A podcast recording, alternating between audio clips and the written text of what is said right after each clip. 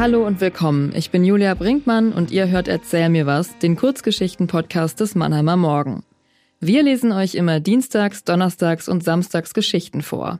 Geschichten, die an unserem Schreibwettbewerb Erzähl mir was teilnehmen.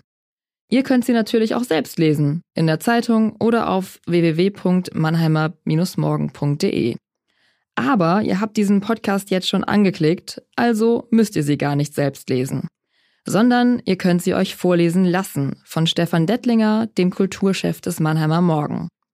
Wie ihr dann über die beste der insgesamt zwölf Geschichten abstimmen könnt, erfahrt ihr am Ende des Podcasts. Heute hören wir die achte der zwölf Finalistinnen-Geschichten zu unserem diesjährigen Thema Krieg und Frieden. Von P.M.L. Müller aus Hemsbach Ist der Pazifismus tot? P.M.L. Müller Ist der Pazifismus tot? Das Smartphone spielte als Weckmelodie die ersten Akkorde von Eye of the Tiger. Gabriel sang für sich selbst Have the Guts God the Glory. Eine diffuse Angst vor dem heutigen Vorstellungsgespräch beherrschte seine Gedanken. Schon im Vorfeld verlangten sie eine Sicherheitsprüfung, einen Psychofragebogen und eine Geheimhaltungsvereinbarung. Dafür waren die Gehaltsaussichten gigantisch. Er wartete vor seiner Haustür. Ein Tesla hielt um Punkt 9.30 Uhr direkt vor ihm. Der Fahrer, ein Inder mit Turban stieg aus, öffnete die hintere Tür und ließ ihn einsteigen. Kein Wort. Lautlos setzte sich das Fahrzeug in Bewegung und erreichte nach 30 Minuten ein neues Bürogebäude in der Heidelberger Bahnstadt. Der Fahrer konnte tatsächlich sprechen. Halten Sie Ihren Personalausweis vor den Scanner. Auf Wiedersehen. Nachdem er durch die erste Tür gegangen war, schloss sich diese aber die zweite Tür blieb verschlossen. Er saß in der Falle wie eine Ratte. Nach zehn Minuten langen Wartens öffnete eine junge Frau in einem konservativen grauen Kostüm die Tür. Ihr Lächeln beruhigte ihn. Guten Tag, Herr Neuhauser. Mein Name ist Sandy. Er lächelte zurück. Sie sagte, Bitte folgen Sie mir, ich bringe Sie in den Besprechungsraum. Sie lief schweigend vor ihm her. Es war wie ausgestorben. Alte Gemälde von blutrünstigen mittelalterlichen Schlachten durchbrachen das Einerlei. Im Besprechungsraum saßen bereits ein Mann und eine Frau. Der Mann erhob sich mühsam und kam ihm mit ausgestreckter Hand entgegen. Er war mindestens 70 Jahre alt, hatte gebräunte, nein, gegerbte Gesichtshaut mit Runzeln, die an einen Kartoffelsack erinnerten. Sein weißes Hemd war ein greller Gegensatz zu dem schwarzen Anzug, seine Stimme ein heiserer Ton, der ohne jegliche Modulation mit einem unheimlichen Flüstern Gabriel erschaudern ließ. Ich bin Luigi Ciproni. Sind Sie bereit für eine neue Herausforderung? Sein ruhiger Blick aus den tiefgrünen Augen fixierte Gabriel wie eine Schlange. Gabriel schluckte. Deshalb bin ich hier. Guten Morgen, Herr Ciprioni. Das ist Frau Vanessa von Borgena, Forschungsleiterin. Sie nickte Gabriel zu. Ciprioni fuhr fort. Wir produzieren Produkte, die man nicht überall kaufen kann und dem einen oder anderen als unnütz und grausam vorkommen. Ich kann Ihnen allerdings garantieren, dass die Welt ohne unsere Produkte nicht funktionieren würde. Leider. Gabriel sagte mit einem ernsten Gesichtsausdruck, Jetzt haben Sie mich aber wirklich neugierig gemacht. Frau von Borgena startete eine PowerPoint-Präsentation. Chart 1 zeigt verschiedene Patronen. Wir stellen Munition her. Ob Präzision, Teilmantel, Vollmantel, hohe oder niedrige Geschwindigkeit, Kaliber, alles, was benötigt wird. Chart 2. Unsere Kunden. Polizei, Militär, Zoll, sonstige. Chart 3. Maßgeschneiderte Wirkung. Es zeigte Bilder von sechs verschiedenen Schussverletzungen. Gabriel drehte es beinahe den Magen um, aber schon kam das nächste Chart mit der Überschrift Streng geheim, ein Geschoss und hundert Minibomben sind am Ziel. Herr Ciprioni sagte mit vorwurfsvollem Ton Vanessa? Sie schüttelte den Kopf. Egal, er hat unterschrieben. Herr Neuhauser, jetzt wissen Sie, mit was wir unser Geld verdienen. Beide schauten ihn erwartungsvoll an. Gabriel überlegte ein paar Minuten und sagte dann Kommen Sie mir jetzt nicht mit dem Küchenmesser, mit dem man ja auch jemanden umbringen kann. Munition ist zum Töten.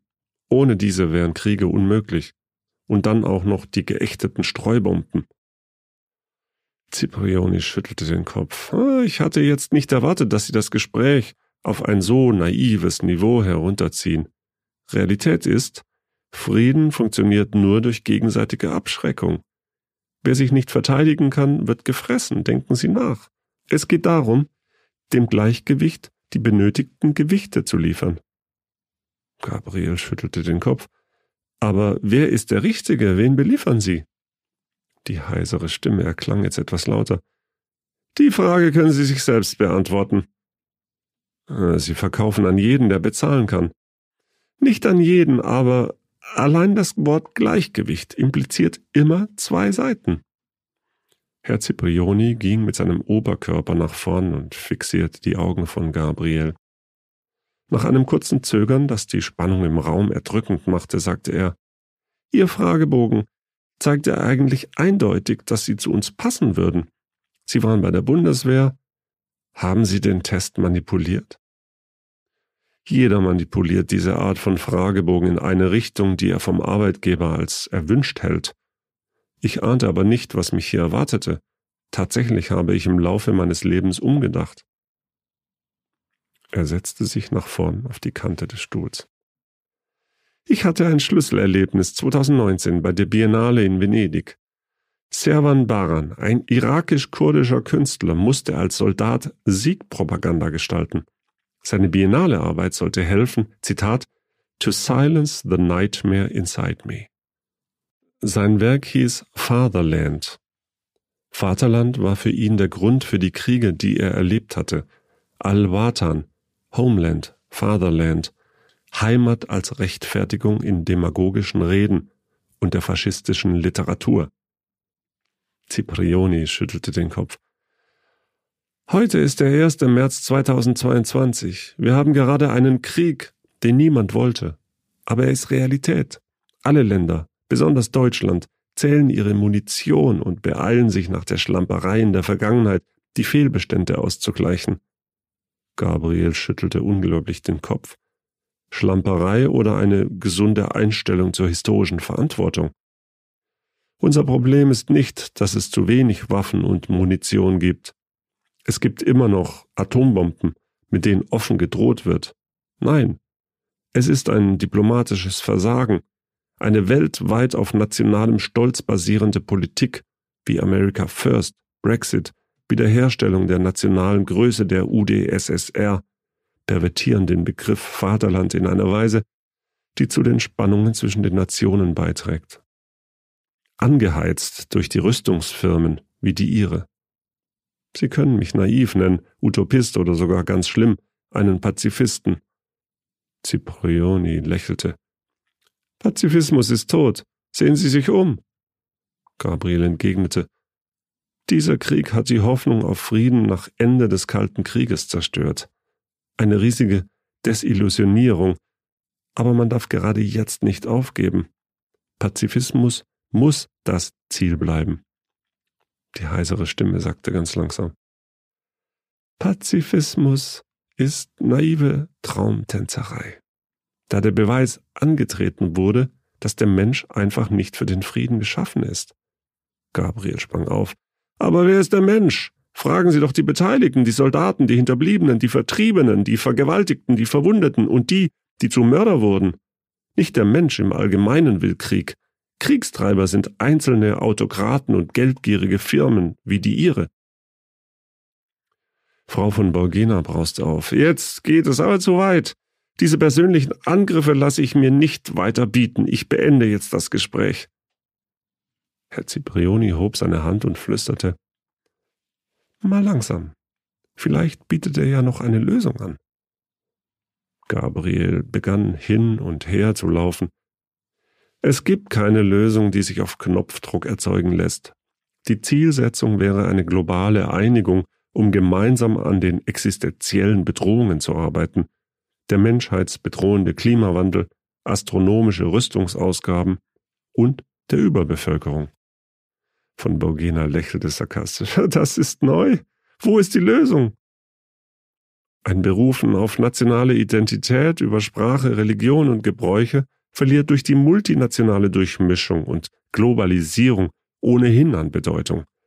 Die Utopie ist, dass eine Art Weltbürgertum entsteht, das für eine ökologische und humanitäre Zukunft kämpft. Die heutigen Staatenstrukturen, siehe EU, einigen sich niemals. Wenn wir nicht mit dem nationalen Handeln aufhören, werden die Konsequenzen fatal sein. Es ist an der Menschheit, etwas wirklich Neues zu wagen. Ihre Munitionsfabrik hat jedenfalls keine Zukunft, speziell nachdem Sie zugegeben haben, Streubomben zu verkaufen. Vergessen Sie Ihre Geheimhaltungsvereinbarung. Frau von Borgena und Herr Ciprioni schauten sich kurz an und lächelten. Herr Ciprioni stand auf und reichte Gabriel die Hand. Der Erzengel, ein passender Name für Sie. Ich bedanke mich für das Gespräch und nehme an, dass Sie nicht mit einem Jobangebot rechnen. Gehen Sie hin in Frieden. Genießen Sie Ihre Zukunft. Sandy brachte ihn zum Ausgang durch die Schleuse und sagte, ich hoffe, Sie hatten ein Gespräch, das Sie nicht bedauern werden. Dann schloss sie die Tür hinter ihm, blieb aber vor der Tür stehen. Auf der anderen Seite wurde die Tür geöffnet und zwei Herren im schwarzen Anzug und mit einem Knopf im Ohr erwarteten ihn. Sandy klopfte nochmals an die Tür. Als er zurückschaute, gab sie ihm ihr schönstes Lächeln und winkte zum Abschied. Das war Ist der Pazifismus tot von P.M.L. Müller aus Hemsbach, gelesen vom Mannheimer Morgen Kulturchef Stefan Dettlinger. In der nächsten Episode Erzähl mir was am Samstag geht es weiter mit Faltvogelregen von Vanessa Palumbo aus Schwetzingen. Ihr könnt, nachdem die letzte Folge von Erzähl mir was am 20. August erschienen ist, für euren Favoriten oder eure Favoritin abstimmen. Das geht ganz einfach auf www.mannheimer-morgen.de. Mein Name ist Julia Brinkmann, ich bin Podcast-Redakteurin bei Mannheimer Morgen. Bleibt uns treu, folgt uns auf Facebook und Instagram und hört gerne auch mal in unsere anderen Podcasts rein. Welche das sind, erfahrt ihr auf www.mannheimer-morgen.de-podcasts. Macht es gut! Ein Podcast des Mannheimer Morgen.